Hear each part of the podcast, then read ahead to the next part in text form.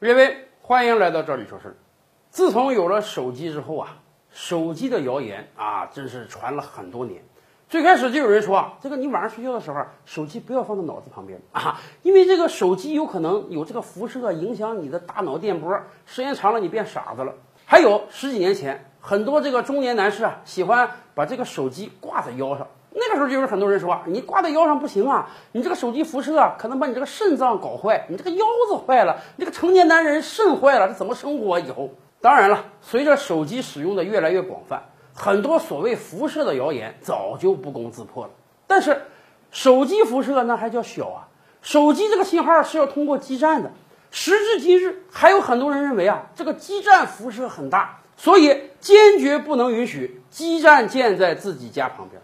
全国各地这些年来出了很多事情，很多个小区经常所有业主联名说啊，你不能把这个移动基站建在我们小区里面，你这个移动基站建在我们这里面，天天这么多辐射，我们每天生活怎么办？尤其是我们家里还有孩子呢。前不久，山东菏泽的一个小区就发生了同样的事情。结果这次啊，铁塔公司，也就是建基站这公司，联合三大通讯公司，非常果断、迅速的给出了一个声明。人家说了，既然你们这个小区的人都认为啊，把这个移动通信基站建到里面有辐射，影响你们的生活，好吧，那我们就求人得人吧。既然你们不想要基站，我们就不建基站吧。我们把你整个小区的基站全都撤走，哎，整个通信信号全部掐死，你这个小区成为移动通信中的一个孤岛，这样不就好了吗？要说铁塔公司这个声明啊，看起来确实是很痛快。你看看，都二十一世纪了，还有这么多人这么迷信啊，甚至还有这么多人这么自私。你一方面要使用手机。你要满格的信号，另一方面你不允许基站建在你家旁边，那么你这不是为难人家铁塔公司和通信公司吗？所以人家说了，既然你们全小区的人都不想要这个基站，干脆我连手机信号都不给你了，甚至你连报警电话、找救护车的电话你都打不出去，这样好不好？这样是不是满足了你们的心愿呢？一点辐射都没有了，痛快是痛快的，我也觉得这一纸声明。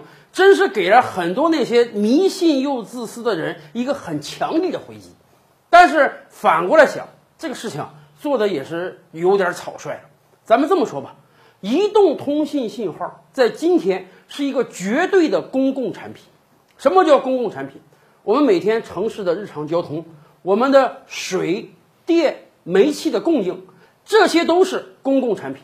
表面上讲，他们是一个公司由一个公司提供的，而实际上。他们是政府提供的公共服务之一呀，我们老百姓的日常生活是离不开这些公共服务的，而这些提供公共服务的公司，你也是有义务给每一个老百姓提供你这个服务的。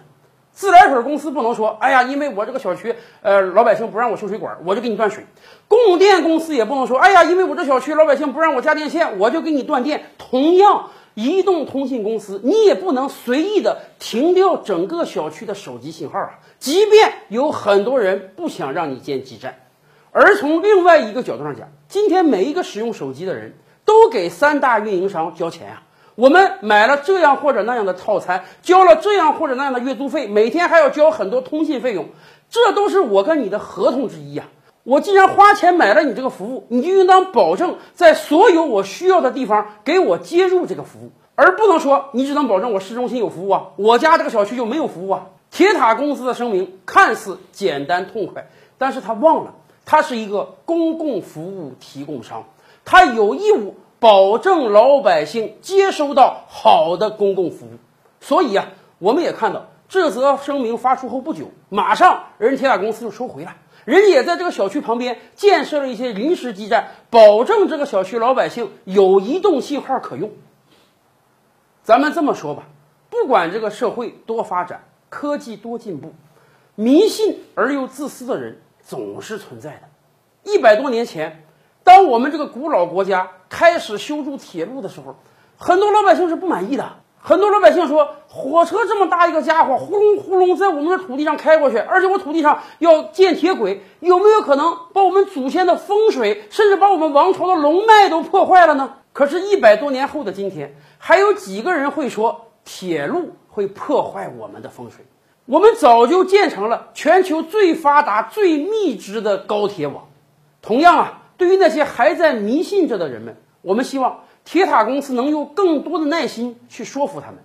一次说服不了，两次，两次说服不了，三次，就是说服不了了。我可以在小区外面建临时基站，哪怕信号弱一点，但是起码保证了有基本信号在呀。假以时日，那些迷信的人是会认识到自己的错误，让你的通信基站在里面建成的。这不比简单粗暴的掐掉所有信号要强吗？